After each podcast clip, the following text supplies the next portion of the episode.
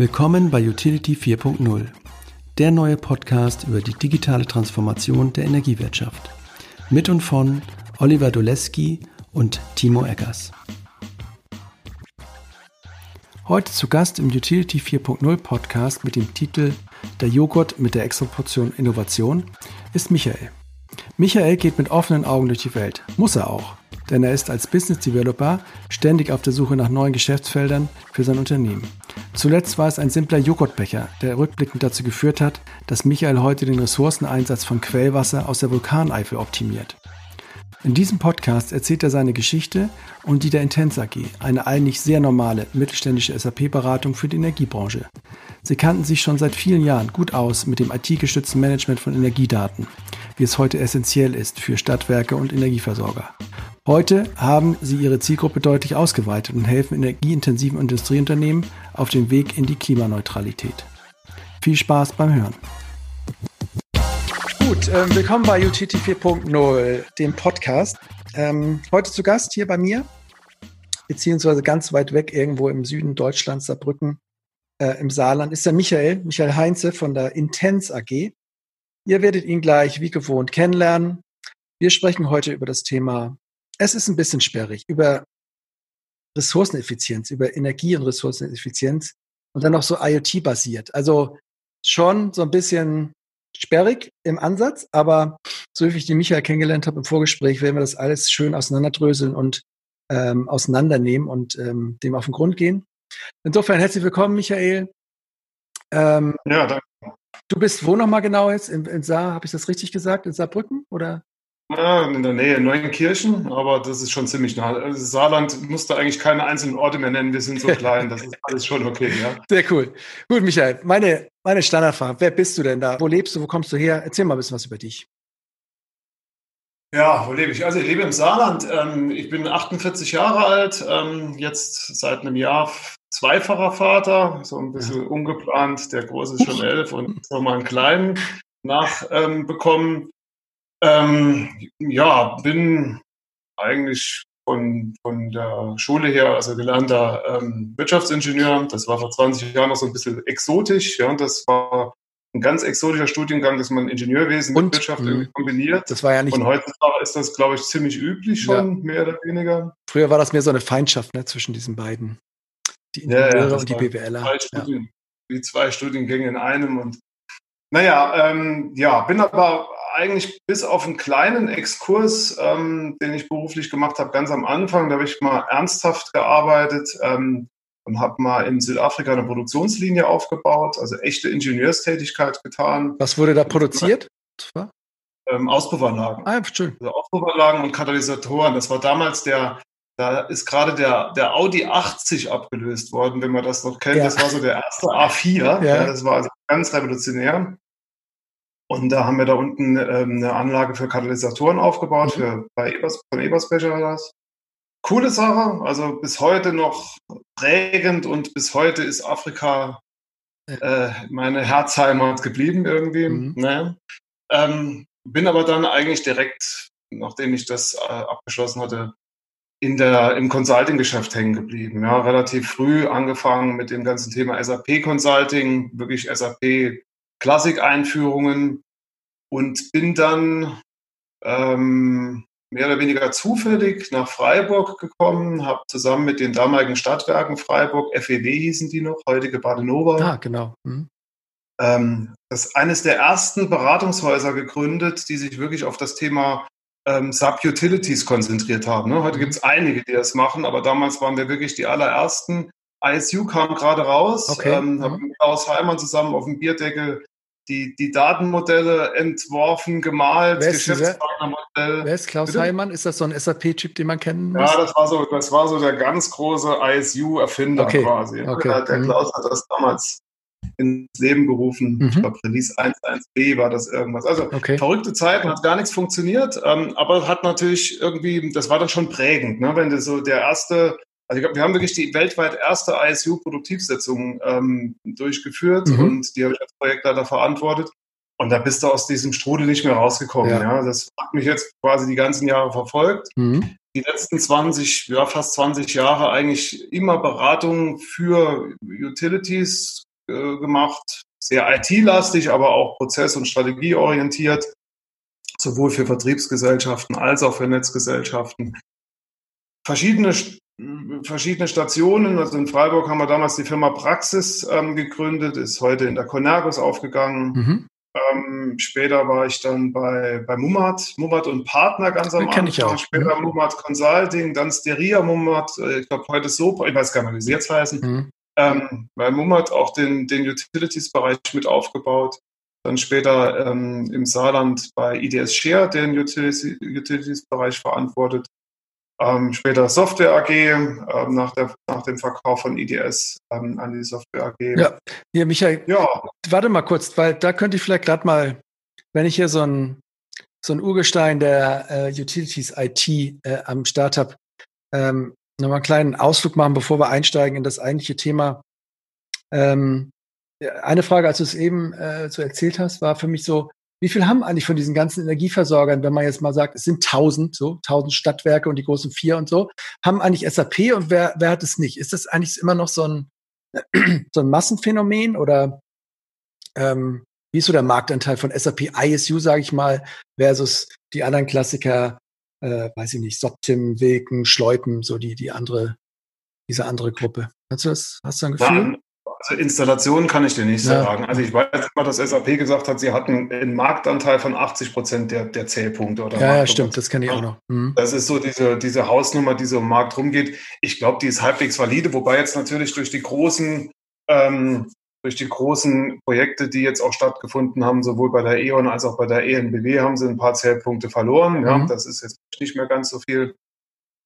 Aber das ist natürlich schon immer noch ein Thema, ähm, wobei eine SAP sich da schon ganz maßgeblich momentan auch streckt und ich glaube auch viele Federn gelassen hat jetzt in den letzten zwei, drei Jahren, ähm, einiges an Marktanteil, einiges an Reputation verloren hat. Ähm, das war ja früher, war das ja wie eine, wie eine goldene Kuhschlacht, genau. ja, wenn du das Thema ISU in Frage gestellt hast. Ähm, wobei ich das auch, auch kurz gesprungen finde. Also momentan ist der Markt, ich, ich weiß gar nicht, warum alle so nervös sind. Ja? Als, als gäbe es morgen keine Möglichkeit mehr, ein System zu wechseln und als würde übermorgen alles abgeschaltet werden. Ja. Also alle machen sich momentan verrückt und überlegen, ähm, wie kommen sie möglichst schnell auf neue Plattformen oder auf neue Lösungen. Mhm. Und ähm, ganz abstruse Sachen Bleibe ich jetzt auf SAP oder führe ich jetzt äh, eine Power Cloud ein? Ja, ja, das ist viel zu kurz gesprungen, ohne dass man sich Gedanken macht. Also erstens mal, welche Marktrolle, wie bin ich aufgestellt, welche Fähigkeiten möchte ich abgebildet werden, was ist überhaupt meine Strategie? Und brauche ich ein einzelnes System oder muss ich vielleicht irgendwie eine, eine Plattform äh, in Plattformen denken? Was kann ich outsourcen? Was mache ich selbst? Also wir, wir sind da relativ viel auch bei unseren Kunden unterwegs momentan und beraten und diskutieren mit denen ähm, über wirklich komplette zukünftige Architekturen. Und das ist, glaube ich, der richtige mhm. Weg. Ja, was, klar ändert sich die, die Welt. Klar gibt es durch die Digitalisierung ganz andere Anforderungen. Das Kundenverhalten ist anders. Ähm, die Leute wollen 24-7 irgendwie digitale Erlebnisse haben und erreichbar und irgendwie mal die Daten zur Verfügung haben das ist schon alles richtig, aber ich meine, wir reden immer noch davon, dass, ähm, dass es irgendwie einen Kunde gibt, der Stand heute relativ einfache Produkte kauft, die jetzt kein, kein großartiges Differenzierungsmerkmal haben ähm, und die irgendwie abgerechnet werden. Ja? Wobei ich wirklich keiner bin, der sagt, hier keine nicht in neuen Produktideen denken. Ganz, ganz im Gegenteil. Mhm. Ja, also absolut. Ähm, das ist schon, schon ein wichtiges Thema. Aber diese Nervosität im Markt verstehe ich momentan halt. Oder vielleicht ist die Nervosität, also ich könnte mich, wenn ich versuche, mich da rein zu versetzen, denken so, ja, okay, äh, dieses Thema KWH abrechnen, so, ne, mit Strom und Gas äh, in der klassischen, klassischen Art und Weise. Okay, das war in Ordnung, aber dass vielleicht auch immer mehr jetzt merken, ja, dieses Ganze, was sich jetzt so ausdifferenziert mit, mit Elektromobilität, mit Wallboxen, mit Mieterstrom, mit PV-Eigenerzeugung, ähm, dass viele denken, ja, das oder vielleicht auch schon gemerkt haben, wenn sie mal so ein bisschen was geschraubt haben wollten am ISU oder auch am Schleupenweg, einem anderen Tool, dass dieses komplexe rein-raus im kleinen Mikrobereich, dass das gar nicht mehr so einfach ist, da abzubilden. Und dass vielleicht dann manche Leute denken, ja, vielleicht passt dieser ganze Monolith dann auch nicht mehr so dazu. Ähm, was ich zum Teil auch so ein bisschen teilen könnte. Also da bin ich voll dabei. Ja, also das, das Thema Monolithen ähm, auflösen. Also das hast du ja in allen technologischen Richtli äh, Richtungen. Das hast du jetzt nicht nur bei den Energieversorgern. Das ist, da bin ich voll dabei. Wir haben so ein, so ein Modell oder ein System, ja, Beratungsansatz entwickelt. Wir, kennst du diese Steckkästen, die die Kinder haben, ne, wo du so Stäbe reinstecken kannst, so Sterne oder Quadrate oder runde Stäbe ja. und die müssen anpassen, ja. ja? Mhm. Das ist so unser Modell für die zukünftige Architektur, für die Energiewirtschaft. Wir sagen einfach, der Kasten selbst, das ist ein gewisser stabiler Kern, mhm. der bietet ja die gesamten Basisfähigkeiten, die du irgendwie brauchst, im Bereich Kommunikation, im Bereich Billing, im Bereich Partnermanagement, Kreditoren, Debitorenmanagement, also alles das, was du irgendwie als, als Standardfähigkeit brauchst. Und da steckst du jetzt idealerweise deine spezifischen Produkte rein. Ja, sei es jetzt Elektromobilität, ja. sei es Ladesäulen, mhm. sei es irgendwie ganz normal Commodity abrechnen. Und diese, diese Stäbe quasi, die bringen idealerweise ihre gesamte Logik mit. Die bringen ihre, ihre spezifische Logik mit, die bringen spezifische Daten mit, die bringen vielleicht spezifische Partnerbeziehungen mit, was auch immer, ja, und sind somit austauschbar und konsumieren wiederum die Fähigkeiten irgendwie in dem grundsätzlichen Kern, mhm. ja. Also das heißt, du reduzierst auch die, die Leistungen des Kerns auf ein, auf ein Minimum. Billing ist dann idealerweise nur noch Menge mal Preis im Kern. Und alles, was spezifisch ist, kommt dann über den Stab auch eine Marktkommunikation hat im Kern nicht unbedingt was verloren, weil das brauchst du halt eigentlich auch nur bei den Commodities, ja. Wenn du ja. plötzlich Non-Commodities verkaufst, dann, dann hast du keine Marktkommunikation mehr. Und mit diesem Modell fahren wir eigentlich momentan ganz gut. Das ist schön plakativ, gut zu erklären und du kannst da ideal auch auch ähm, Architekturen, auch IT-Architekturen daraus ableiten. Und das ist halt maximal auf Skalierung ausgerichtet. Ja, also du kannst halt einen anderen Stab reinstecken und sagst, okay, neues Geschäftsmodell rein mit all seiner Logik. Und wenn du das irgendwann nicht mehr, wenn es keine Marktrelevanz mehr hat, nimmst du quasi gedanklich den Stab raus und ersetzt ihn durch einen anderen. Also, da bin ich dabei, ja, Monolithen auflösen, Gedanken machen. Aber das ist ja genau das, was ich meine. Wenn du auf der anderen Seite, es ist zu kurz gesprungen, einfach nur zu sagen, tausche ich jetzt ein System gegen anderes. Also, das ist der Fall. Also wie es jetzt ist, alle, alle gucken auf Power Cloud, wo du im Vorgespräch auch gesagt hast, ja, es ist eigentlich, man macht den nächsten Monolithen eigentlich auf, wenn man da äh, quasi zu kurz gedacht einfach das System auf einen neuen Namen, auf, äh, auf ja, mit, mit Cloud im Titel einfach wechselt und hofft, damit wird alles besser. Ähm, also ich frage mich ja. mal, warum alle, warum alle so hingucken auf Power Cloud jetzt? Oder machen die einfach gutes Marketing oder haben die vom, vom Ansatz her doch irgendwas anderes gewählt, was irgendwie attraktiv ist, wenn man sich das anguckt? Ja, sagen wir mal, von der, von der Grundarchitektur, das ist, hast du, hast es halt komplett cloud-basiert, du hast es weitestgehend eventgesteuert ähm, abgebildet, ist es schon, glaube ich, auf dem richtigen Weg. Ja, aber was du sagst, ist, ist auf der anderen Seite momentan so ein bisschen mein Bauchschmerz. Ähm, die Jungs da in Aachen bauen halt wirklich auch, glaube ich, gerade den nächsten Monolithen. Ja, es wird also alles, alles dran geflanscht irgendwie jetzt. Jetzt wird das B2B dran geflanscht. Ähm, ähm, dann gibt's ähm, die Marco ist komplett integriert. Du kannst das nicht ohne weiteres einfach mal sagen, ich, ich lagere die Marktkommunikation aus ja. und mache es anders. Ja? Ähm, das Debitorenmanagement wird integriert. Also es wird jetzt immer mehr integriert. Mhm. Und da muss ich sagen, ist auf der anderen Seite eine SAP architektonisch meines Erachtens ein bisschen besser schon, also architektonisch ein bisschen besser aufgestellt. Die fangen momentan an und, und machen halt eine komplette vertikale Deintegration. Ja? Also mhm. da wird wirklich der Monolith maximal aufge, aufgebrochen. Natürlich auch, weil sie immer mehr versuchen, ihre Standardprodukte zu verwenden, ja, also im Billing-Bereich mhm. oder im Konkurrentbereich, ja, dass sie sagen, ich habe kein Utility-spezifisches mehr, sondern ich nutze meine Standardkomponenten. Und über Lizenzaspekte ähm, muss man natürlich auch drüber nachdenken, keine Frage. Aber von der Grundarchitektur ist das auch, es ist schon der richtige Ansatz, den die Kollegen da verfolgen. Mhm. Ja, also es bleibt spannend. Wahrscheinlich kann man da auch einen eigenen Podcast über Utility IT, machen. Ähm, ja, mich interessiert es immer. Es ist immer schwer, das zu greifen. Und wenn ich jetzt mir so Geschäftsführer auch vorstelle von so kleinen, mittleren Stadtwerken, ähm, die beschäftigen sich halt komplett nicht mit Softwarearchitekturen und haben auch zum Teil einfach die Leute da nicht. Zuletzt hatte ich jetzt wieder Gespräch mit, mit Leuten, 100 Mann Stadtwerk, die ihre Bestellstrecken digitalisieren wollen, die einfach Probleme haben, dann ihr Web, äh, ihren Webauftritt mit ihrem ERP-System äh, kommunizieren zu lassen. Ganz banal. Und äh, da geht es noch nicht mal um Architekturen, sondern einfach um banale Schnittstellen und, und kennt sich jemand aus bei uns im Laden mit dieser Software, die eigentlich vielleicht mehr kann, als, als wir wissen. So ganz, ähm, äh, ja, ganz Basisfragen einfach, ne? Und ähm, da gibt es, glaube ich, sehr, sehr Frage, viele. Hm. Mhm. Aber die Frage ist ja auch, müssen die unbedingt alles jetzt weiterhin selbst machen? Also ich glaube, das ist auch nochmal ein ganz großer Trend, dass man sagt, es geht jetzt wirklich in Richtung Plattform, SaaS, BPO-Anbieter. Ja? ja. Ich habe mal, ich hab mal unter anderem vor ein paar Jahren auch eine, die Medienbranche mitverantwortet. Ja? Da hatten wir so eine ganz verrückte äh, Situation, dass man plötzlich Downloads abrechnen musste. Ja. Shot Music war, war mhm. einer der Kunden. Ja?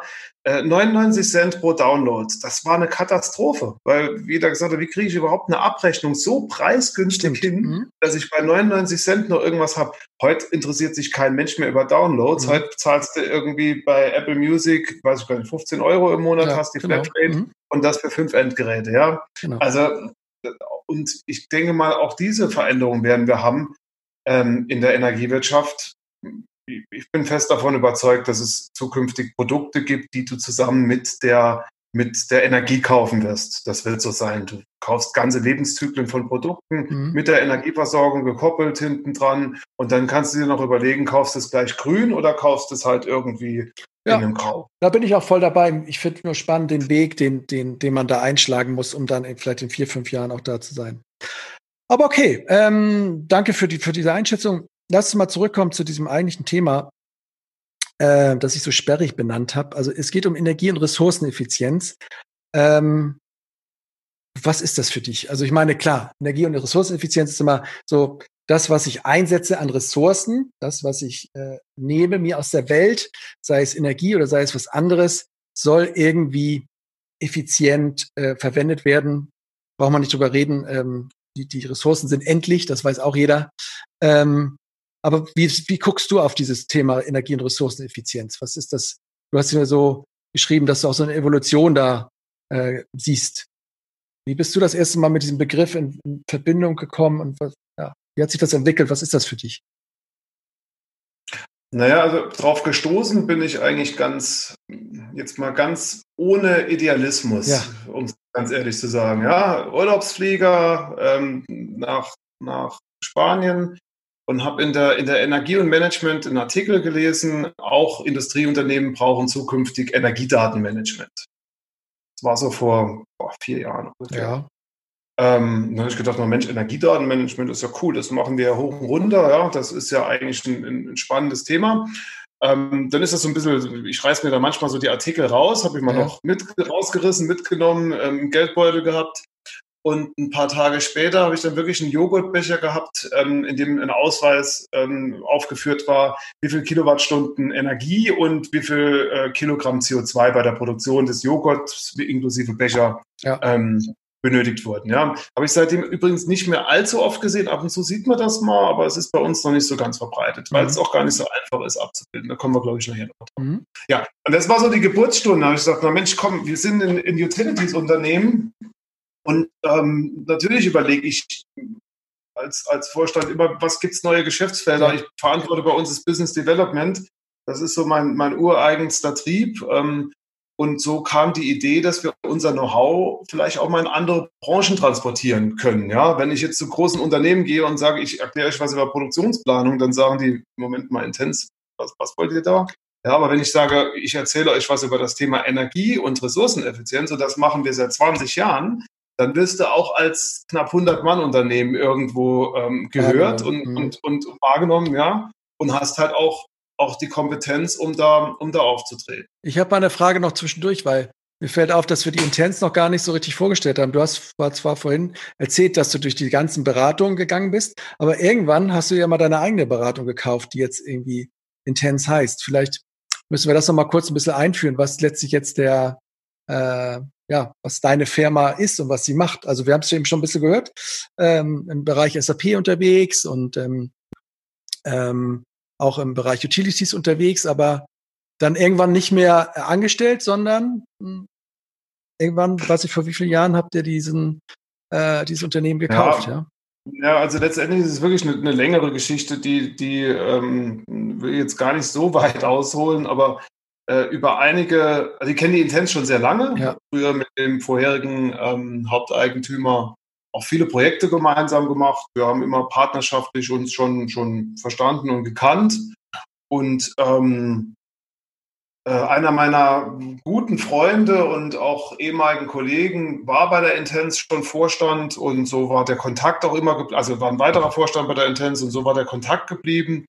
Und ähm, ja, 2016 gab es dann irgendwann die Situation, dass der ehemalige Gesellschafter raus wollte und hat im Prinzip ein, ein MBO angestartet und hat gesagt, naja, ähm, ich hätte aber gerne drei Leute drin und der dritte muss der Heinze sein und irgendwie bin ich dann so in die Intense gekommen. Also ich hab, war nicht vorher wirklich bei der Intense und habe sie dann übernommen, sondern ich bin wirklich mit der Übernahme in die Intense eingestiegen. Ja.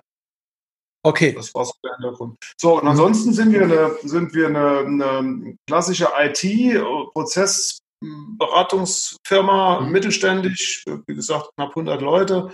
Ähm, ziemlich breit aufgestellt im, im, im, deutschen Markt, hauptsächlich im deutschsprachigen mhm. Utilities-Markt unterwegs. Ähm, und ja, klar, viel SAP in den, in den letzten 20 Jahren gemacht, ähm, viel Digitalisierung aber eben in den letzten Jahren uns auch weiterentwickelt, mehr in Richtung Produktgeschäft, also eigene Produkte, die wir, die wir aufgebaut haben, mhm. ähm, teils auf SAP-Basis, teils aber auch komplett okay. ähm, gelöst. Fein. Also und als Vorstand dieser Intense AG warst du jetzt mit diesem Joghurt-Becher unterwegs und hast gedacht, okay, wir können SAP, wir können also wir können ERP eigentlich, wir können sozusagen die, wir haben Ahnung von Wertströmen, sage ich mal, in, in, in Unternehmen und, und Systemen, die diese Wertströme abbilden wir kennen Energie als ganz großes Ressourcending natürlich.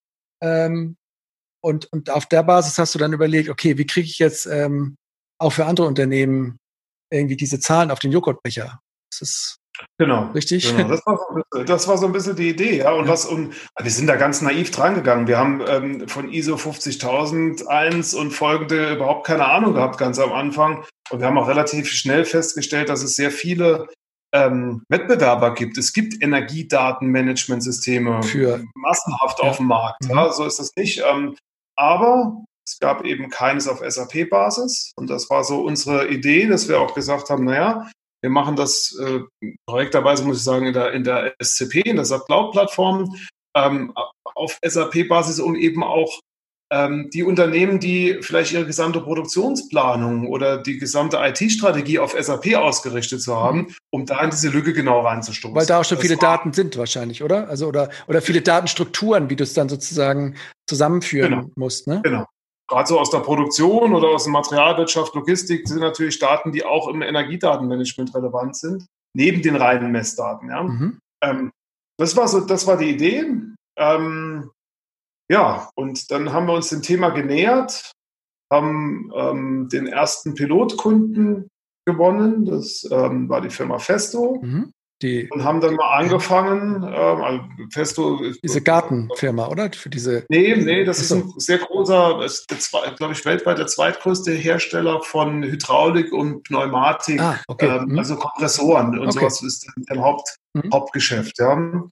Ähm, deutsche Firma, Hauptsitz in Esslingen, und da haben wir mal so einen Piloten aufgebaut, ja, und haben einfach mal angefangen, Daten zu, zu erfassen. Mhm. Ja? Und ähm, das, das Spannende ist eben, ähm, also ähm, wie sind die heutigen Produkte da oder wir haben, wie sind die heutigen Produkte, die auf dem Markt sind, da ausgestaltet? Mhm. Im weitesten Sinne ist es so, dass die Energiedaten sammeln. Ja, es werden also Energiedaten an verschiedenen Messstellen im Unternehmen gemessen, konsolidiert. Man kann vielleicht sowas wie Energieströme abbilden. Genau. Man kann auch in Form von Senke-Diagrammen darstellen, welche ähm, Arten an Energie werden verwandt, äh, von Gas, Energie, mhm. Äh, elektrische Energie, Druckluft und so weiter. Wie, wie läuft das Ganze durchs Unternehmen? Aber das ist halt alles komplett Historien betrachtet. Mhm. Und es ist vor allen Dingen rein Energie. Ähm, wir sind eigentlich von Anfang an mit dem Ansatz reingegangen und haben gesagt, das muss ja eine IoT-basierte Lösung sein. Ja? Also wir brauchen nicht nur Energie, wir brauchen auch maßgeblich Einflussfaktoren. Ja? Mhm. Ähm, mal beispielhaft für, also ich finde das immer so plakativ für, Einf für Einflussfaktoren, wenn du dir so eine Spritzgussmaschine vorstellst, ne? oben Granulat rein und hinten irgendwelche Kunststoffteile genau. raus. Ähm, da ist es natürlich jetzt, kannst du natürlich hingehen, kannst sagen, ich teile, dividiere meine, meine Energie durch die Anzahl Teile in einem ja. Zeitintervall und dann habe ich irgendwie meine Energie ähm, pro Stück. Das ist aber allerdings Unfug, weil die Maschine hat ja einen Grundverbrauch und dann ist es die Frage, welches Granulat hast du verwendet, wie feucht ist das Granulat, wie ist die Umgebungstemperatur, wie muss die Maschine aufheizen. Und auch die Fragen, die sich dann stellen, wie vergleiche ich vielleicht eine Maschine mit einer zweiten vom gleichen Hersteller. Ja, welche ist denn effizienter? Oder eine Maschine am Standort Deutschland mit einer im Standort Brasilien? Und was sind die Einflussfaktoren, die einfach ähm, da maßgeblich auf die Energie einwirken? Und die sind enorm groß. Und, wie, äh, und was wollte Festo jetzt zum Beispiel konkret? Was war so deren Antrieb, das zu machen? Ich meine, die müssen wahrscheinlich nicht auf die Maschinen irgendwie schreiben, wie viel äh, CO2 oder so reingelaufen. Aber was, was war so deren Motivation? Ne, die Hauptmotivation, also klar geht's klar geht's im ersten Schritt um, um, um Geld sparen. Das ist keine ja, Frage. Ja, also, auch wenn die Energiekosten jetzt nicht so hoch sind ja. bei uns, äh, äh, ist es trotzdem äh, ein, ein maßgeblicher Treiber. Ja. Aber was eben auch entscheidend ist, äh, mittlerweile ist es so, dass du diese ISO 50000er Zertifizierung benötigst, ja. um in der Lieferantenkette bestehen zu können. Und was ist diese Zertifizierung? Das ist so, dass das du so Energiedatenmanagement hast, oder? Genau, dass du eine, ein Energiemanagementsystem ja, okay. führst im. Unternehmen. Ja? Mhm. Also Energiemanagementsystem im Sinne von, du kennst das von diesen ISO-Zertifizieren, genau. wie, wie eine ISO 90001 ja. oder sowas. Ja? Ähm, so dass du das im Prinzip ein Energiemanagementsystem äh, führst und mit seit 2008 ist es eben auch ähm, ähm, jetzt äh, ist es auch verbindlich, dass man auch Energiedaten verwaltet. Entschuldigung, seit 2018 mhm. ist es auch verbindlich, dass du Energiedaten verwaltest.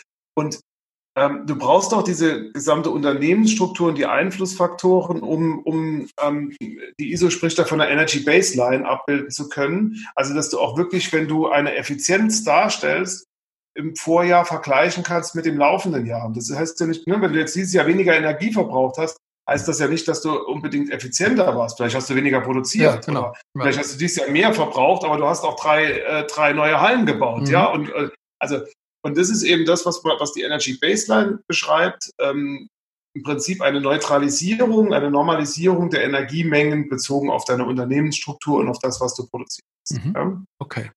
Also, also steigen die ein über, ich möchte besser meine Energieflüsse kennen, weil ich ein bisschen Geld sparen möchte. Ich möchte vielleicht so eine Zertifizierung erfüllen, so ein bisschen äh, da auch einen Haken dran machen können. Okay, hm, kann ich verstehen. Und ihr sagt, äh, auf SAP-Basis gab es sowas jetzt noch nicht so häufig, dass man sozusagen das darauf gleich matchen kann. Das war so, das war dann so die Grundidee. Und ja, da ihr ein SAP-Unternehmen seid, wusstet ihr, was für Systeme haben die. Ihr kennt auch, wie man auf SAP programmiert, äh, nehme ich mal. Und dann habt ihr darauf, so wie ich das jetzt richtig verstanden habe, vielleicht kannst du noch mal erklären, eine Software ähm, geschrieben, die, die was genau jetzt macht, nochmal, wenn ich, was hat Festo da jetzt, wenn wir bei dem Beispiel bleiben, was, oder was können genau, die heute machen? Hm? Also ist, wir haben da einige Evolutionsstufen eigentlich durchlaufen, was, was so klassisch im, im Energie- und Ressourcenmanagement relevant ist. Also die Software heißt Iris, äh, Intelligence Resource Efficiency Solution. Ähm, das ist auch wichtig, dass das Resource steckt da drin. Also wir betrachten nicht nur Energie, wir betrachten alle Ressourcen. Uns ist das also vollkommen egal, welche, welche, ob das, das kann auch Wasser sein, da kommen wir nachher nochmal auf den spannenden Beispiel. Das kann aber auch äh, jegliche andere Ressource sein, ja, mhm. die wir in, unter Effizienzgesichtspunkten betrachten. Und ganz am Anfang haben wir eben angefangen, Energiedaten ja. oder Messdaten zu verwalten, ja, und die ein bisschen zuzuordnen, zu Maschinen, zu Unternehmensbereichen ja. zu konsolidieren. Der nächste Schritt war dann eben, dass wir gesagt haben, wir nehmen auch noch die Einflussfaktoren dazu. Welche meinst du da? Also Temperatur, ähm, Anzahl produzierte Stück, ja, okay. Mhm. Materialstoff, Feuchtigkeit, also äh, vollkommen egal. Das ist also sehr abhängig auch vom Produktionsprozess. Ja. ja. Und was, was wir im Prinzip dann machen, wir, wir normalisieren auf Grundlage dieser Umgebungs- oder Einflussfaktoren die Energiewerte ähm, idealerweise auch pro Stück. Ja, so dass mhm. du also wirklich auch, das, das läuft über, über Regressionsanalysen, dass du dann wirklich nachher auch feststellen kannst, ich habe genau unter normalisierten Bedingungen folgende Situation pro Stück. Und dann kannst du eigentlich eine ganz spannende Sache machen. Dann kannst du nämlich das, die historischen normalisierten Werte gegen deine Echtwerte halten. Das, was du jetzt gerade durchführst und erkennst irgendwo, dass da eine, eine, Differenz stattfindet. Ja, du hast da irgendwie einen Fehler. Ja. Und wenn dieser Fehler mal einmal auftritt, okay, dann hast du mal einen Unterschied. Aber wenn du irgendwie feststellst, dass sich da, dass da eine Systematik dahinter ist, dann weißt du, hoppla, irgendwas stimmt in meiner Produktion nicht. Ja, mhm. vielleicht muss ich eine Wartung durchführen oder ich muss was an den Produktionsparametern durchführen. Ah. Und das ist eben schon dann der erste, der erste deutliche Mehrwert, ähm, den wir bieten, dass du eben auch, auch eine Produktivitätssteigerung ja. schaffen kannst durch das Thema, also ich nenne das immer so Fieberthermometer der Produktion. Ja, ja. also du siehst halt, wenn die Maschine irgendwas oder die Anlagen einen, einen unüblichen Energieressourcenverbrauch haben, dann stimmt da auch irgendwas nicht. Das ist, ja. glaube ich, sehr einfach. Wir wissen nicht was, das können wir dann im Zweifel nicht, nicht irgendwie ähm, identifizieren. Dafür sind die Produktionsprozesse unserer Kunden doch zu unterschiedlich. Aber wir können immerhin darauf hinweisen, dass da irgendwas ist. Habt ihr dann, ja. arbeitet ihr mit Live-Daten in dem Moment? Also sehe ich jetzt aktuell, äh, wie, wie, sozusagen der energetische Fingerabdruck da von meiner Produktion. Ich sehe äh, genau, was jetzt verbraucht wird. Ähm, genau. Ja, okay. Mhm. Das ist auch einer, einer, einer großer Vorteil eben der, der SAP, der SCP. Das ist ja das eine HANA-Datenbank mhm. äh, hinten dran, eine hochperformante In-Memory-Datenbank. Wir verwalten da wirklich Riesenmassendaten, ja, die da, die da in die Analyse ähm, okay, und wie, wie, also ich kann mir das vorstellen, bei Energie, da habe ich, da habe ich Zähler, die zählen die schon, aber wie kriegt ihr jetzt diese anderen Ressourcen damit rein? Also ähm, wenn du jetzt, du hast Wasser. Auch über, auch über Messwerte. Du hast ja, also, ja, aber auch, es, also ja. Mhm. Ganz unterschiedlich, ja. Also das macht es auch ehrlich gesagt momentan äh, im, im Vertrieb nicht so ganz einfach, ja. Also weil viele Unternehmen sind da, die haben einen sehr gewachsenen Maschinenpark, ja. Mhm. Die haben ein paar ganz neue Anlagen. Ja. Die heutigen neuen Anlagen, die, haben, die sind mit Sensorik schon voll bis hinten hin. Ja. Äh, da hast du alles drin, ja. Klar. Aber die haben eben auch Maschinen da stehen, die sind 20 Jahre alt ähm, da kannst du vielleicht irgendwo noch einen Stromzähler dran binden und irgendwo noch einen Temperatursensor, aber dann hört es auch schon auf. Ja? Also insofern, das kommt peu à peu natürlich immer mehr und ähm, da wirst du auch nicht im ersten Schritt alles vollumfänglich haben. Also diese komplette IoT-basierte Fabrik, die gibt es halt nicht, außer du baust sie halt ja. on the scratch neu. Ja? Ähm, aber eben, du kannst ja überall dann ansetzen und wir, wir arbeiten dann auch oftmals mit synthetischen Werten. Also wenn wir keine Echtwerte haben, dann, dann synthetisieren wir die und nehmen Vergleichswerte oder vergleichen verschiedene Maschinen oder nehmen mal, äh, reduzieren was oder, ja, also wir haben da verschiedene mathematische Methoden, um dann auch Ersatzwerte zu bilden. Aber wie, wie machst du das mit diesen Ressourcen? Wenn ich jetzt so eine Spritzguss oder so eine Maschine habe, ähm, dann kommt es ja unter Ressourceneffizienzgesichtspunkten auch darauf an, wie viel wie viel Material ich eigentlich brauche, um diese Maschine zu, zu bauen. Also das kommt ja dann auch auf das Design dieser Maschine an. Also so ein bisschen, wie, wie, wie ist die konzipiert, wie ist der Plan, wie viel Materialstärken brauche ich? Und so da höre ich das, ich weiß nicht, ob das auch mit drin ist bei euch, wenn ihr die, die Ressourceneffizienz anguckt, meinetwegen bei, bei Festo, die so eine Maschinen machen, ob man auch guckt, ja, sind, sind die Ressourcen, die ich einsetze an Material, um diese Maschine zu bauen, ist das eigentlich effizient eingesetzt mh, hm, ja, im Vergleich zu anderen Maschinen, die halt ein ganz anderes Design haben oder wie gesagt anders aufgebaut sind? Also da muss ich fairerweise sagen, also den Ansatz, der, der, ist spannend, klar, das ist so im, im Sinne eines, eines Lebenszyklus ja. auch ne, von, von, von Anlagen. Ähm, den Ansatz haben wir in der Form noch nicht. Ähm, Tatsächlich Materialien ist eher noch die Ausnahme, okay. dass die Materialieneffizienz. Du hast das oftmals so als, als Begleitfaktor, ne? wenn du, wenn du sagst, also, also eins der ganz frühen Beispiele, die wir hatten, das war so eine, so eine große Sägeanlage. Ja, da kamen vorne riesen Aluminiumblöcke oder Aluminiumstangenmaterial rein und wurden hinten in Blöcke abgelenkt. Ja, mhm. so und irgendwann haben wir halt festgestellt, dass der Energieverbrauch pro Stück irgendwie gestiegen ist. Mhm. Ja, und auf der, gleichzeitig ist der Ausschuss auch gestiegen. Ja, ja das ist jetzt trivial, das ja. Sägeblatt ist irgendwann stumpf. Ja. ja. das ist auch jedem klar, das ist, was dahinter steckt. Ja, aber äh, das ist genau die Philosophie. Du musst dann irgendwann den, den, idealen Zeitpunkt finden, wo du sagst, okay, jetzt ist eine, eine Wartung sinnvoll oder jetzt musst du die Einsatzparameter mhm. ändern, um eben auch solch, unter solchen Aspekten ähm, die Ressourceneffizienz Weil zu schaffen. Ich habe nämlich noch das Beispiel, wenn ich mir jetzt mein Handy hier angucke, es wäre wahrscheinlich doch bald auch mal ganz cool, wenn auf so einem iPhone draufsteht, wie viel Kobalt da drin ist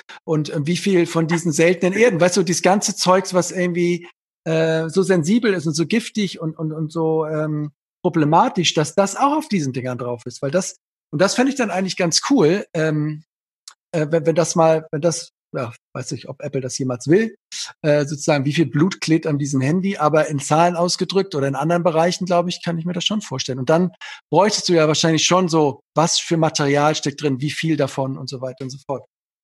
Aber also das ist korrekterweise, muss ich sagen, das ist eigentlich außerhalb unseres Fokus. Ja, ja. ja, aber wir schauen schon, was im Prinzip an, also gerade an, an energetischen Ressourcen einfließt. Okay. Oder eben auch, ähm, auch ähm, beispielsweise bei Gerolsteiner über was überwachen wir den gesamten Einsatz der Ressource Wasser. Okay. Ja, also da haben wir im Prinzip die Optimierung des Wasserbereiches ähm, durchgeführt. Mhm. Und Vielleicht ist das auch jetzt ganz spannend, ja, also wenn du jetzt nochmal diese Evolutionsstufen vorstellst, ganz am Anfang Energiedaten sammeln, irgendwie in die Vergangenheit schauen mhm. können, so historische Analysen, ja. Der nächste Schritt ist, du nimmst die Unternehmensstruktur mit rein und nimmst die Einflussfaktoren und normalisierst das alles. Normalisieren heißt nochmal vergleichbar machen können, so, oder? Das genau, heißt im Prinzip die Einflussfaktoren ausrechnen. Ja. Mhm. ja? Und die, die, die Energiebedarfe normalisieren mhm. und auch auch auf den Produktionszahlen oder Produktionsabsatzzahlen oder wie auch immer ähm, ähm, zu, zu beziehen, ja, oder auf irgendwelche Werte zu beziehen. Ja. Das ist dann die zweite Stufe. Die dritte Stufe ist die, dass du eben sagst, ich vergleiche Historie mit Echtzeitdaten und mhm. schaffe damit eine Produktionssteigerung, Produktionseffizienz mhm. ja, in, der, in der laufenden Produktion. Und dann, und dann kam Geroldsteiner um die Ecke und sagt, wir haben mal ein ganz anderes Problem. Wir haben das Problem, wir haben eine echt limitierte Ressource. Wir haben, wir pumpen Wasser aus der Erde. Wir haben 21, 21, 22, 23 Brunnen, irgend sowas, mhm. ja. Da ziehen die, in, ziehen die da in der Eifel das Wasser aus der Erde und ähm, haben hinten dran drei Mineralwasserzentralen. Da läuft das alles zusammen über riesige Pipelines und läuft alles an eine, an ein Werk. Die haben also wirklich nur eine weltweit Gerolsteiner. Es wird aber alles in der Vulkaneifel, alles in Gerolstein in diesem einen Werk abgeführt. Okay. Da laufen die ganzen Pipelines zusammen. Mhm. Und dann haben die noch vier Wasserqualitäten. Ja, ähm, die nennen das Nutzungen. Ähm, die unterscheiden sich nach der, nach der Mineralisierung. Ja? Also wenn du so ein Sprudelwasser hast, da brauchst du viele Mineralien drin. Ja, Medium. Beim stillen Wasser, ja. Bitte? Bei Medium, bei, bei Medium weniger. Ja bei Stillem noch weniger und bei einer Apfelschorle ist es vollkommen wurscht, weil das schmeckt eh keiner mehr. Ne? Das ist, so.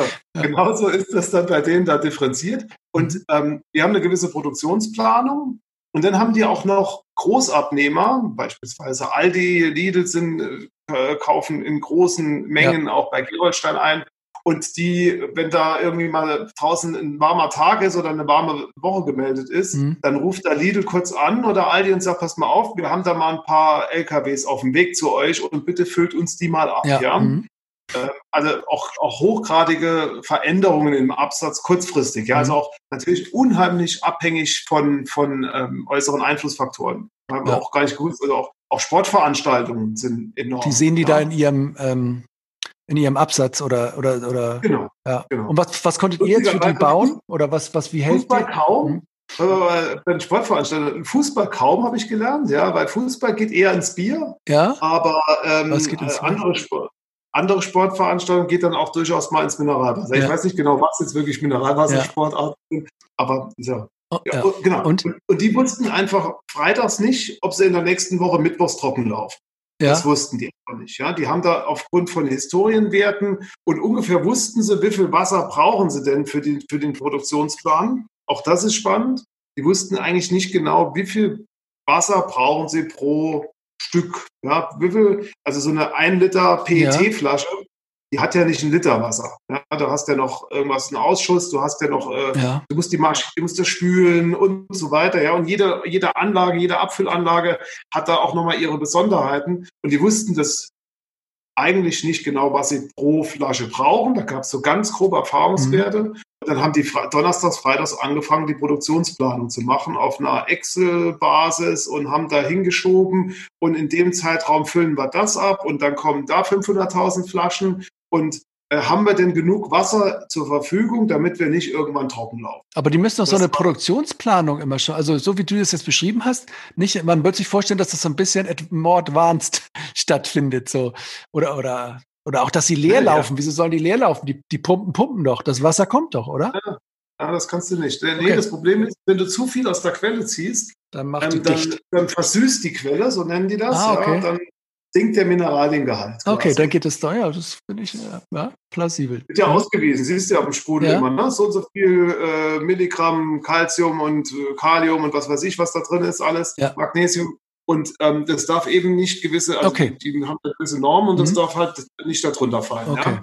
So. Also es ist echt limitiert. Mhm. Und dann haben sie mal plötzlich noch einen Brunnen, der in die Wartung geht. Ja, ja? und dann ja. hast du die Gleichzeitigkeit. Ja. Und dann kannst du aber auch verschiedene Sorten Wasser miteinander wiederum mischen, damit du eine andere Qualität bekommst und so weiter. Also okay. kein einfaches Thema. Dann haben sie Pufferspeicher. Also eigentlich ist es viel komplizierter als immer. ja, wenn du das so erzählst. Ja. Und es ist ein Lebensmittel auch noch so letztlich. Ne? Und es ist ein Lebensmittel, genau. So. Und okay. ja, haben schon ein Leitsystem, wo sie im Prinzip den Iststand immer sehen. Die sehen also, wie viel kommt gerade in der Pumpe hoch. Ja. Und die sehen auch gerade, was habe ich in dem Speicher drin. Ja. Und die sehen auch gerade, was läuft da hinten in die, in die Abfülllinie rein. Ja? Aber sie können das eben nicht prognostizieren. Mhm. Und genau das, das tun wir. Ja? Wir nehmen im Prinzip die Ist-Situation.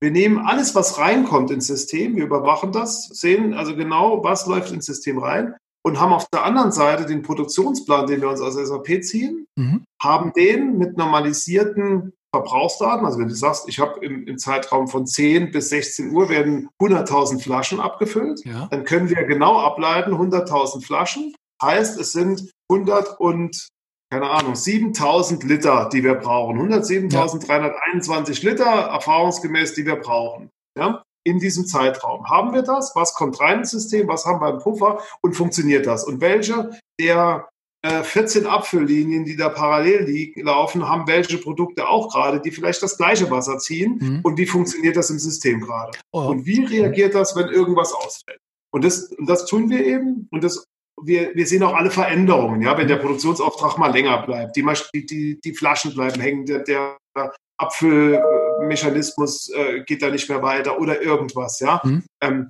all das kann ja natürlich aufs System einwirken und diese Veränderungen kriegen wir mit und wir, wir prognostizieren quasi immer nach vorne und sagen immer, wo ist dein aktueller, dein aktueller Bedarf, was kommt rein, wie sieht das Ganze aus. Und genauso kannst du dir das auch mit Energie vorstellen. Nutzt ihr da dieselben Prognoseverfahren, wie es auch in der Energiewirtschaft genau, ist? Das ist dann genau diese auch diese künstlich neuronalen Netze oder, oder diese Regressions- oder ich weiß es nicht mehr. Ich hatte das mal eine Zeit lang gemacht, aber das ist ja auch ähm, in der Energiewirtschaft noch kritischer, weil alles in einer Viertelstunde stimmen muss. Und ähm, da kann man sich gut vorstellen, dass diese Prognosefähigkeit, die man da hat, dass man das dann gut übertragen kann, auch auf ähm, ja. Commodity Wasser. Okay, die habt ihr also glücklich gemacht mit euren SAP-basierten ähm, Effizienztool, was sozusagen zurückschaut, nach vorne schaut, massendatenfähig ist, Realtime-datenfähig. Ja, ist doch eigentlich alles cool und super. Jetzt ähm, müsst ihr euch doch eigentlich die Bude einrennen mit diesem Produkt. Und du sagst aber eigentlich, hast du mir im Vorgespräch gesagt hier, dass es im Vertrieb aber gar nicht so einfach ist, äh, das zu platzieren. Ja, es ist, es ist, also Du musst halt immer bedenken, es ist kein, kein Kernthema. Ja? Mhm. Das ist ja, wir, wir optimieren ja nicht die Produktion als solches, sondern wir optimieren eigentlich ein nebengelagertes Thema ähm, Energie-Ressourceneffizienz. Ja? Und das liegt natürlich auch nur bedingt im Fokus. Aber bei Gerold Steiner hat sich schon so angehört, als ob ihr die ganze Produktion so ein bisschen mit im Blick habt, da ehrlich ja, gesagt. Ja, ja also es ist sehr unterschiedlich. Also wir, wir, konzentrieren, wir konzentrieren uns sehr stark auf, auf äh, prozessorientierte und also Prozessfertigung. Ja. ja. Die sind in aller Regel ganz gut aufgebaut und die können sehr gut optimieren. Wenn du so, so eine diskrete Fertigung hast mit ganz unterschiedlichem Maschinenpark, ist es nicht so ganz einfach. Die müssen das auch tun, aber die sind einfach momentan noch nicht so ausgestattet. Die haben noch keine Sensorik ausreichend. Ähm, die, da, da steckt das eher noch in den, in den Kinderschuhen. Aber in der Prozessindustrie, da ist es schon sehr stark. Also chemische Industrie, Lebensmittelindustrie, mhm. ähm, Rollenfertigung, das sind so unsere klassischen Kunden, bei denen wir da ganz gut unterwegs sind auch. Aber trotzdem ist es ein langer, ein enorm langer Sales-Zyklus. Mhm. Also in aller Regel halbes Jahr mindestens diskutieren wir, bis wir dann überhaupt mal ins Projekt einsteigen. Das ist mhm. nicht ganz einfach. Okay. Und ähm, du hast hier so ein lustiges Statement noch rausgehauen, dass irgendwie KI, Parkinson und Energieressourceneffizienz irgendwas miteinander zu tun haben. Ähm, KI hätte ich jetzt so gedacht bei Prognose, aber Parkinson kriege ich nicht rein in die Reihe. Was, was ja, ist das? Ja, das, ja, das, also, fairerweise muss ich sagen, ich bin so ein, so ein Cambridge-Fan. Ich gucke da ab und zu mal die Veröffentlichungen, die da in Cambridge kommen. Die haben da Wie? spannende Sachen. Was ist Cambridge? Also die Uni? Die University of Cambridge da. Ne? Okay. Die haben da recht viele Sachen da gerade in diesem, in diesem KI und mhm. in dem, in dem äh, Effizienzumfeld. Und die haben ähm, festgestellt, die haben Menschen Sensoren in die, in die Hosentasche gesteckt ja. quasi. Und die haben festgestellt, dass du bei gewissen G-Mustern, die du so hast, die Wahrscheinlichkeit steigt, dass du irgendwann mal Parkinson bekommst. Echt? Da gibt es einen Zusammenhang okay. zwischen, scheinbar, weil das dann irgendwie noch schon lange bevor du es merkst, Ach irgendwie schon mhm. auf, den, auf den, den, Bewegungsapparat oder auf ja. die Steuerungen ne, da irgendwie einwirkt. Und da schon, bevor du es überhaupt registrierst, gibt es da schon Veränderungen. Und das war so die Idee, dass wir gesagt haben, naja, eigentlich müssen wir doch diese gesamten Verbrauchsmuster von ähnlichen Maschinen oder ähnlichen Anlagen auch ähm, quasi äh, über, überwachen. Und wenn wir gewisse Muster erkennen äh, in Veränderung des Energiebedarfs, dann können wir daraus auch gewisse Ableitungen treffen, ja, mhm. wenn das zu einer gewissen äh, Instandhaltungsmaßnahme geführt hat oder ähnliches, ja. Da sind wir momentan gerade dran. Das ist auch wirklich jetzt ähm, total im, in den Kinderschuhen und komplett in der Forschung. Aber wir haben schon so die ersten Muster identifiziert, die zu irgendwas führen. Wir wissen noch nicht so ganz genau, zu was führen, wenn ja. ich ganz ehrlich bin. Ja.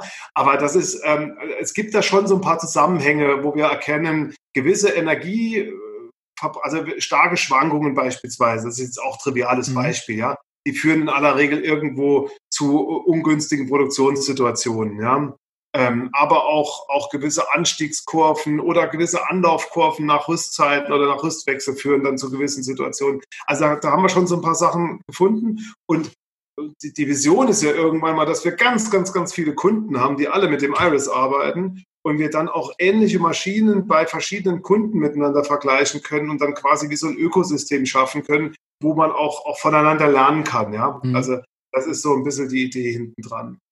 Ist das denn auch so ein Monolith des Iris oder ist das auch so ein, äh, äh, ein ganz kleiner Teil aufgeteilte Softwarelösung, wo man auch einzelne Elemente sozusagen ansteuern kann oder rausnehmen kann? Oder das ist jetzt nochmal so ein Gedanke von, vom Anfang unseres Gesprächs. Ähm, baut ihr da ja, auch? Äh, ja, also mm, ich meine, wir sind ja schon ganz klar fokussiert auf einen konkreten Anwendungsfall, ja. Use Case. Ja, also insofern ist das bei uns schon integriert. Es gibt einzelne Module. Du kannst auch die einzelnen Module getrennt zuschalten und anschalten. Ähm, wir können auch, auch ähm, beispielsweise mit anderen ähm, Systemen uns integrieren. Ja, also ja. wir haben jetzt gerade einen Kunden gewonnen, ähm, auch ein total, total cooler, cooler Kunde, also total irre sind die. Die, die produzieren Fließstoffe, ja, die so riesengroße Rollen mit Fließen für Automobil, mhm.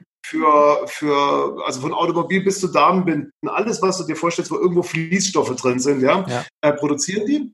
Und ähm, riesenlange Anlagen, 100 Meter lang, ja, und vorne geht irgendwas rein und zig Rollen und erwärmt und was weiß ich was und hinten kommen dann äh, einzelne Rollen raus. Und die haben an, die, an jeder Anlage haben die so eine, eine Anzeige und diese Anzeige vergleicht gerade, ob das laufende Produkt auf dieser Anlage energetisch besser ist als die, das gleiche Produkt im letzten Jahr auf dieser Anlage. Okay. Und wenn sie besser sind, dann sind sie im grünen Bereich und wenn, man, wenn der Energiebedarf schlechter ist, dann geht der, der Zeiger in den roten Das sehen Bereich, die live, ja? live an dieser, wie so ein kleiner sehen Monitor? Die live, mhm. Sehen die live an der Anlage, ja. Und die, die zeigen da nicht die Kilowattstunden an, sondern die zeigen die Euros an, die, sie, die, die man quasi in Anführungszeichen verbrennt. Mhm. Ja? Mhm. Und ähm, wenn das zu lange im roten Bereich ist, dann kriegt der, der Maschinenbetreiber ähm, vielleicht am Jahresende keinen Bonus. Okay. Das ist total krass, was die da tun. Total krass. Okay. Aber, ähm, und auch hoch, also 25.000 Produktkonfigurationen sind das, ja, mhm. über die wir da reden. Also 25.000 Produkt, ähm, Material, Ab Fertigungslinien-Kombinationen, wie mhm. auch immer, ja, also verschiedene Kombinationen, ähm, die einzeln überwacht werden über den Jahr, über ein Jahreszeitscheiben rollierend in die Vergangenheit abgeglichen werden, normalisiert werden und dann mit der Ist-Situation abgeglichen werden. Und ähm, da ist es natürlich also das, das können wir analytisch alles durchführen. Wir können auch die, die Daten verwalten, aber da hast du natürlich auch einen ganz, ganz hohen Anspruch an die Datenerfassung. Ja? Und die führen gerade ein neues MES-System ein. Was ist das, also MES?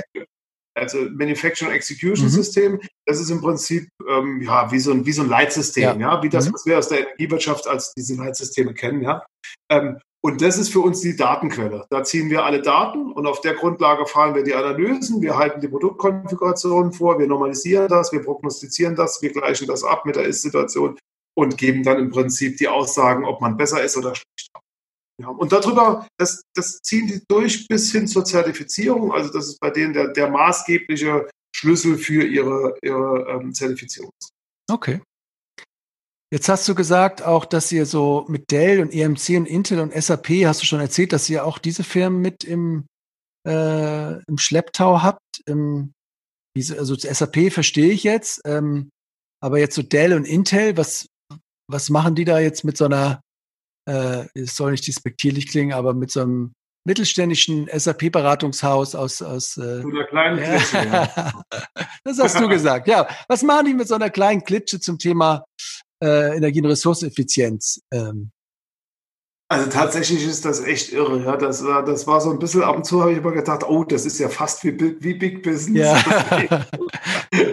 das war schon manchmal echt. Also ich habe ja gesagt, so die Anfänge ganz am Anfang mit Festo, ja, und wir haben ja. da echt bis zu den Knöcheln im Schmieröl gestanden und äh, erstmal erst mal lernen müssen, was ist ein Industriestandard geeigneter Sensor. Ja, du kannst nicht einfach hier so einen Temperaturfühler für 20 Euro reinstecken, sondern der muss halt äh, Öl gesichert und Spritzwasser und was weiß ich. Und da kostet der halt 2000 Euro anstatt 20. Ja. ja. Ihr kamt halt aus der, aus der Energiewirtschaft, wo alles sauber ist. Ne? Also ist, ihr musstet genau. erstmal in dieses ja, produzierende Gewerbe sozusagen Genau, und dann, und dann dachten wir, alle Welt redet von Industrie 4.0 ja. und von IoT. Ja. Und dann waren wir auch auf so ein paar IoT-Konferenzen und wir haben plötzlich festgestellt, kein Mensch kann das. Die können das alle nicht, die reden nur davon. Es gibt kein, also vielleicht gibt es ein paar Modell, es gibt sicherlich schon ein paar Modellfabriken, ja, die sowas können. Aber eine komplett IoT ausgestattete oder orientierte Fabrik ist wirklich noch Zukunft. Also eigentlich eine, eine Fabrik, die vollgestopft ist mit Sensoren sozusagen und die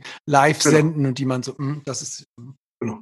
Und die Daten und die Daten kriegen die auch schon mal nicht. Und es gibt keine einheitlichen Datenformate und mhm. äh, also zig Protokolle und Schlag mich tot, ja. Und, und Dell hat eben, ähm, ich weiß gar nicht, wie wir, wie wir mit Dell zusammengekommen sind. Das war auch mehr oder weniger zufällig. Und ähm, die haben halt das Problem, Dell verkauft halt Hardware, ja, und die verkaufen auch unter anderem Gateways die irgendwo in der Fabrik sitzen, das ist ein kleiner, kleiner Rechner, ja. an die die Sensorik angekoppelt wird, ja, mhm. und äh, wo im Prinzip dann irgendwie die Daten gesammelt werden, Ersatzwerte gebildet oder was auch immer und dann an, an das Leitsystem weiter. Und kein Mensch kauft Hardware. Die Leute kaufen Anwendungsfälle. Mhm. Und wir waren der Anwendungsfall. Mhm. Ja, wir waren also das, wir waren da, wir waren und sind da sehr weit vorne, das kann man mit gutem Gewissen sagen. Und deshalb sind wir auch einfach äh, Dell-Partner im IoT-Umfeld. Also ihr ähm, nehmt die Dell-Sachen, die Hardware, um die Sensoren, um die äh, verarbeitenden Rechner sozusagen einzusetzen, dann genau. in dem Schmier. Unter anderem auch. Ja. Unter anderem. Ja. Und, und, und Intel genauso und EMC? Oder? Ja, also äh, genau, Intel, also Dell, Dell EMC ist ja mittlerweile eins, ja, das wurde ja aufgekauft und so. ähm, Intel, Intel quasi als Partner, die kamen quasi über Dell da mit rein und haben wirklich jahrelang waren wir auf allen IoT-Messen gemeinsam unterwegs und wir haben so eine Popcorn-Maschine geholt mhm. als, als Showcase für die Messen ja. und haben die mit Sensorik vollgestopft und haben dann live immer dargestellt, was passiert gerade in dieser Popcornmaschine und ja, wann wird gerade viel Energie gezogen und wann wenig und mhm. ähm, also es war dann wirklich energieeffizientes Popcorn, das wir da produziert haben.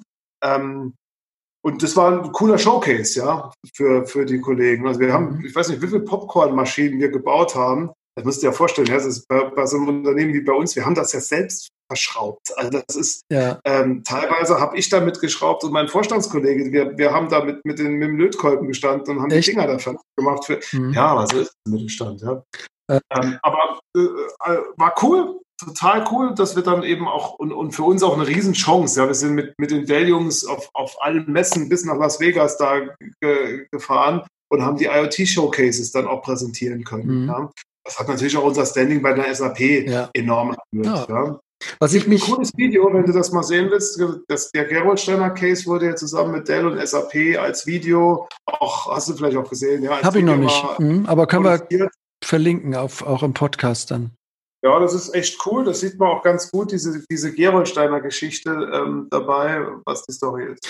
Ja, also das, das war die Dell-Geschichte. Gibt es denn, äh, ich frage mich jetzt immer, okay, ähm, äh, Ressourceneffizienz, jetzt wollen die immer Geld sparen, aber haben wirklich auch schon mal dann Firmen auf Basis dieser Software, auf Basis ähm, äh, eurer Dienstleistung dann auch mal weniger Ressourcen eingesetzt im Sinne von, ja, wir müssen irgendwie was sparen auf diesem Planeten, auch von diesen Ressourcen, nicht nur weil wir Geld sparen wollen oder weil wir eine Zertifizierung brauchen oder eine ISO-Norm, sondern gibt es da auch Kunden, die sagen, ja, nee, wir, haben erkannt, dass wir ein bisschen weniger nehmen müssen als äh, all die Millionen Jahre früher, die Menschen, ähm, dass sie dann auch gesagt haben, ja, wir, wir haben auch signifikant den, den äh, weniger Ressource jetzt eingesetzt, für, um das gleiche Ergebnis rauszufinden. Also tatsächlich ja. ja. ja also das, was ich gerade vorhin gesagt habe, dieser Fließstoffhersteller ist das Paradebeispiel, die es wirklich abgleichen und einen kontinuierlichen Verbesserungsprozess verfolgen. Mhm. Gerolsteiner auch letztendlich, ja. Und ähm, das Entscheidende ist eben, die, dass wir wirklich, wir, wir, wir bringen wirklich den Ressourcenbedarf auf das Stück mhm. zurück, mhm. also pro, pro Teil, ja. ja. pro produziertes Stück.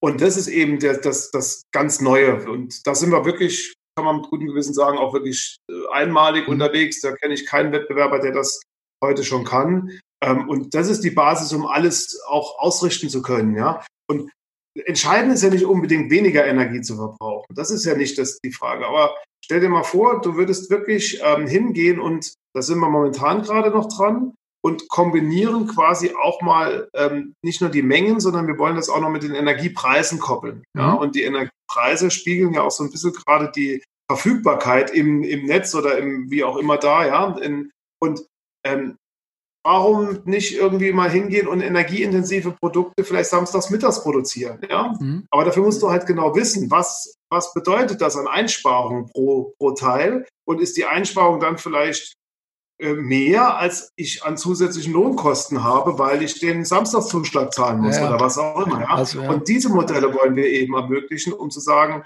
guck einfach, neben den klassischen Absatzfaktoren, äh, äh, die du hast, ja, also Bestand und, und äh, Ressourcen, die du ver äh, Verfügbarkeit hast und Planabsatz und so weiter, nimm doch bitte auch noch die Energie- und Ressourceneffizienz mit rein und die Energiekosten mit rein in, deinen, in deine Absatzplanung und äh, nimm das, ja, Punkt.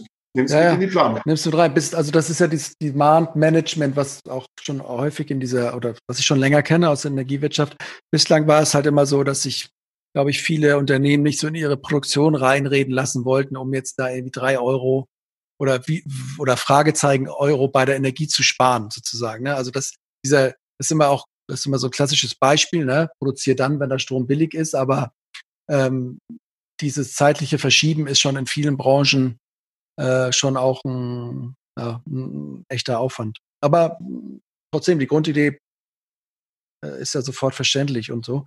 Ähm, jetzt äh, ist das denn so, dass ihr weg wollt aus der Energiebranche oder oder ähm, und geht jetzt auf quasi auf die Industrie, äh, auf die Industrie, die verarbeiten, die Maschinenindustrie oder oder gibt es auch irgendwas, wo die Energiebranche da noch selbst eine Rolle spielen kann? Also du hast das mal so angedeutet, man kann da auch irgendwie so in Ökosystem oder Plattformen denken. Gibt es auch eine genau, Rolle also, für die? Also gar nicht. Ne? Also wir, wir, wir, wir, wir kommen aus der Energiewirtschaft, wir werden auch der Energiewirtschaft da treu bleiben. Mhm. Und ähm, wir haben jetzt ähm, gerade ein, ein, total spannendes Thema. Das ist jetzt, äh, ich bleibe mal noch bei dem Thema Energieressourceneffizienz. Der nächste Schritt, den wir machen, ist jetzt das Thema Klimaneutralität. Ja, mhm. Das ist auch momentan gerade ein, ein sehr spannendes Thema, gerade bei, also jedes, du hörst ja überall, ja, Microsoft sagt, sie wollen ja komplett klimaneutral werden und zwar nicht nur in, dem, in der Ist-Situation, sondern sie wollen den gesamten Fußabdruck, den sie bisher erzeugt haben, ja, genau, nivellieren. Genau. Ja, das, das schaffen die über Kompensationen. Ja. ja. das sind heute alles Kompensationssachen, ob du Atmosphäre nimmst oder ob du selbst irgendwelche Projekte anstartest. Mhm. Ja. Ähm, darüber kannst du es eben machen. Ähm, aber der Schritt sollte eben auch in eine andere Richtung gehen, dass du wirklich auch deine Produktion in Hinblick auf Klimawirksamkeit optimierst. Ja, also idealerweise gehst du da eben in, in gewissen Schritten vor. Ähm, und da kommt die Energiewirtschaft auch ganz schnell nochmal noch mal mit rein. Ja, also äh, im Prinzip erster Schritt Efficiency irgendwie schaffen. Mhm. Dann überlegen, ob du nicht regenerative Energieträger vielleicht substituieren kannst, ja. Mhm. Und dann hast du irgendwann die unvermeidbaren Emissionen, die du eben hast, mhm. die du dann am Schluss nochmal kompensieren kannst. Aber nicht einfach sagen, ich ja. produziere mal auch ganz wie gehabt mhm. und am Schluss tue ich irgendwas, mhm. ja. Und da kommen natürlich auch die Energieunternehmen äh, mit rein. Und in dem Kontext haben wir jetzt gerade ähm, ähm, ein Konsortium gegründet, äh, zusammen mit, mit einem Unternehmen, die ähm, so ein Digital Twin abbilden können. Ja, ähm, Was ist das nochmal? Äh, Was erklär nochmal kurz. Ein digitales Unternehmensabbild, ja, ja. an dem Prinzip ein gesamtes Unternehmen quasi als digitales Modell ja. nebenan mhm. steht. Mhm und ähm, wo du auch gewisse Simulationen mal vornehmen kannst mhm. oder Veränderungen in diesem digitalen ähm, Unternehmen vornehmen kannst. Ja. Dann haben wir einen weiteren Partner, die eine, eine komplett ähm, grünstromorientierte Strom, also äh, Strombörse aufbauen möchten ja. Ja, als digitale Plattform. Ähm, wir stecken da in der, da mit, in der Mitte mit unserer gesamten Energie- und Ressourceneffizienz. SAP ist da auch nochmal Partner. Mhm. Ja, dann haben wir einen Forschungsantrag ähm, ähm, gestartet und coolerweise ähm, jetzt auch ähm, den Zuschlag bekommen. Da sind wir total happy. Ähm, und da geht es wirklich explizit darum, das Thema wirtschaftliches Handeln eines Unternehmens in Kombination oder auch teilweise im Gegensatz zu, ähm, zu dem Thema Klimaneutralität zu beobachten, Szenarien zu bilden, äh, überlegen, wie kann ich mein, mein äh, unternehmerisches Agieren verändern, um eben Klimaneutralität zu schaffen. Ja, ähm, das okay. ist nochmal noch mal ein guter Schritt komplexer als das reine Thema Energie- und Ressourceneffizienz. Ja, da hast du ganz andere Aspekte, die du berücksichtigen musst. Ähm, man spricht da bei der Klimaneutralität von gewissen Scopes. Also Scope 1 ist das, was du selbst erzeugst als Unternehmen, ja, ja durch Produktion oder durch Ausgasung von, von irgendwelchen Stoffen, die du hast. Scope 2 ist dann, wenn du deine dein echtes unternehmerisches Handeln insgesamt betrachtest, also auch die Fahrt der Mitarbeiter mit dem Auto zum Arbeitsstätte und so weiter, ja. Mhm. Und Scope 3 ist dann der, quasi der Lebenszyklus deines Produktes. Also auch die Anwendung des Produktes. Wenn du einen Kühlschrank hast, ja, mhm. dann erzeugst du Energie für den Kühlschrank, aber dann läuft der zehn Jahre und dann braucht er auch Energie. Das ist dann Scope 3, ja. Und ähm, das wollen wir eben simulieren und da eben Möglichkeiten schaffen, ähm, ja, Simulationsmodelle aufzubauen, um eine optimale Klimaneutralität für Unternehmen zu schaffen. Wie, wie ist es denn? Eure Kunden könnten doch aber auch einfach mal komplett auf so einem Ökostromanbieter wechseln, der quasi ähm, das so gut macht, wie es halt heute eben geht. Dann hast du ja schon mal einen großen Schritt dahin gemacht. Ich glaub, kann mir aber nicht vorstellen, dass so Festo oder Gerolsteiner jetzt bei Greenpeace Energy ihren, ihren, äh, ihren Strom einkaufen, oder? Tatsächlich, Gerolsteiner tut das. Ja, ja also Gerolsteiner hat jetzt durch, durch einige Maßnahmen, aber durch auch sehr viel Kompensation ähm, äh, den ja, CO2-Fußabdruck mhm. neutralisiert. Also sie sind komplett CO2-neutral. Mhm. Das haben die jetzt geschafft. Ähm, das ist je Branche unterschiedlich. Also so eine, ich glaube, wenn du, wenn du so ein Zulieferer bist irgendwo in einer, in einer, in einer Supply Chain, dann hast du nicht so den Bedarf, als wenn du im, S, im echten äh, B2C-Umfeld ja. bist. Ja, also B2B ist da nochmal anders. Aber Beste Gerolsteiner, die sind da voll im Fokus. Ja, ja, klar. ganz ernst. Wasser in Flaschen zu kaufen in, in Japan. Ja. Du kannst in Japan Gerolsteiner kaufen. Ja. ja. Das ist ja eigentlich ökologisch, wo ich sage, mhm. hau, hau, das muss mir mal einer erklären, dass das Sinn macht. Ja. ja. Ähm, aber und, und deshalb müssen die das eben, äh, deshalb haben die eben diesen, diesen Need, dass die äh, ihren Kunden gegenüber darstellen können, ja, egal was du tust, ja, egal wo du es kaufst, inklusive aller Transportkosten, in, äh, Transport, Transportemissionen, es ist komplett klimaneutral. Du kannst mit gutem Gewissen das Wasser trinken, egal wo auf ja. der Welt. Habt ihr das denn auf die Flaschen hinten drauf gedruckt? Weil das wäre ja nochmal so die, der Link zu deinem Joghurtbecher am Anfang. Also da hättet, das müsste ja eigentlich nochmal drin sein, oder? Das auf der Geräuschstelle, oder? Müssten mal gucken. Also ich, ich, weiß es jetzt ehrlich gesagt nicht. Ich muss mal drüben mal schauen, ob da ja, was auf den Flaschen draufgedruckt ist. Ja. Aber ähm, klar, das ist natürlich schon ein Thema. Ja. Okay. Gut, Michael. Ähm, ich habe alle meine Fragen so, so abgearbeitet. Ähm, hast du noch irgendwelche Punkte, wo du sagst, ja, aber Timo, wir haben ja gar nicht über Dis gesprochen oder Dis oder das ist noch ein Thema, was ja viel geiler ist oder was irgendwie noch ähm, Aspekt, den wir vergessen haben? Muss nicht. Nichts muss, alles kann. Aber für mich so bildet sich so intern so eine Geschichte, ja, so von so einem klassischen SAP-Beratungshaus, ähm, ja, entwickelt ihr euch so ein bisschen, ja, in die Richtung Energie- und Ressourceneffizient, immer noch so SAP-basierend und auch immer so energiebasierend, äh, nimmt viel mit aus dieser Energiebranche, aus diesem ganzen Know-how und dreht das jetzt alles in so einen Joghurtbecher, was ich eigentlich ganz, ganz spannend finde.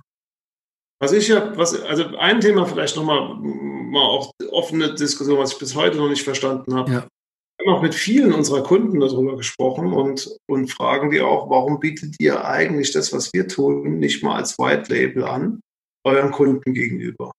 Warum sich nicht gerade Energieversorger auch in diesem Kontext da irgendwo mal etablieren wollen? Ja. Das habe ich noch nicht ganz verstanden. Ja, also ich meine, die haben ja auch teilweise äh, Energieberatungseinheiten äh, bei sich im, im Haus, ja.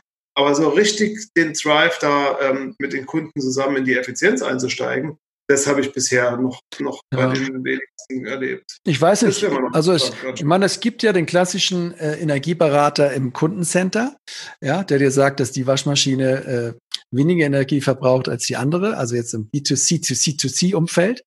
Äh, in diesem anderen Umfeld, ja, weiß ich nicht, ich glaube, äh, so viele Energieversorger, denen sind auch so ein bisschen die Industriekunden ähm, flöten gegangen. Die haben nicht mal, also so was ich so mitbekomme, sind ganz viele Gewerbe und auch Industriekunden sind weggegangen von diesem klassischen Stadtwerk um die Ecke. Klar gibt's immer noch mal so Einzel, Einzelkunden, die irgendwie sich so, wo auch vielleicht der Inhaber oder der, der Vorstand sich so örtlich gebunden fühlen, aber die Großen sind in der Regel schon weg und ähm, damit ist überhaupt diese ganze, ja, Kundenbindung über, ich liefere dir den Strom, aber ich, ich erzähle dir auch mal, wie das irgendwie mit dem ganzen Management besser passieren kann, so ein bisschen äh, dahingegangen. Natürlich dann, ja, oder? Aber, ja, aber das ist doch, aber das muss doch der Ansatzpunkt sein. Ich meine, ja, bin jetzt viel bei der NBW äh, ja. unterwegs. Klar, Was hat die Branche geschrien, als die NBW damals gesagt hat, wir machen kein B2B mehr? Ja? Da, ja. Oh Gottes Willen, was ist jetzt los? Ja. Ähm, aber äh, klar, ich, ich kenne auch die, die Margensituation im B2B-Umfeld, auch keine Frage, ja. Ähm, aber vielleicht ist es ja auch so, dass du, dass du gerade mit solchen Lösungen, mit Energieeffizienzlösungen in Kombination mit dem, mit dem, mit der eigentlichen Energielieferung vielleicht auch nochmal Mehrwerte schaffen kannst, die dann auch für beide Seiten nochmal eine, eine spannende Situation ist. Ich glaube, dass da der Markt durchaus sich. Also was, was so ein bisschen kommt, ist so, äh, dass sie in der Energieerzeugung äh, so ein bisschen mit reingehen, dass sie zum Beispiel sagen, ja, wenn jetzt ähm, so, so Schwimmbäder oder so, wenn die da ähm, so irgendwie Energieerzeugungsanlagen im Keller haben, die jetzt eigentlich primär eher den, den Zweck haben, irgendwie ein Schwimmbad warm zu machen, warum man das nicht mal so ein bisschen von dieser rein technischen Warte so entkoppelt und das auch mal so an die Strombörse anschließt und sagt, ey komm, ähm, mhm. wir können das jetzt auch ein bisschen, bisschen mehr rausholen, indem wir das mit dem Börsenpreis jeweils multiplizieren und dann über eine intelligente Steuerungsregeltechnik dann äh, da eingreifen, ne? über so so so WOP-Boxen auf so Mini-BHKWs dann drauf.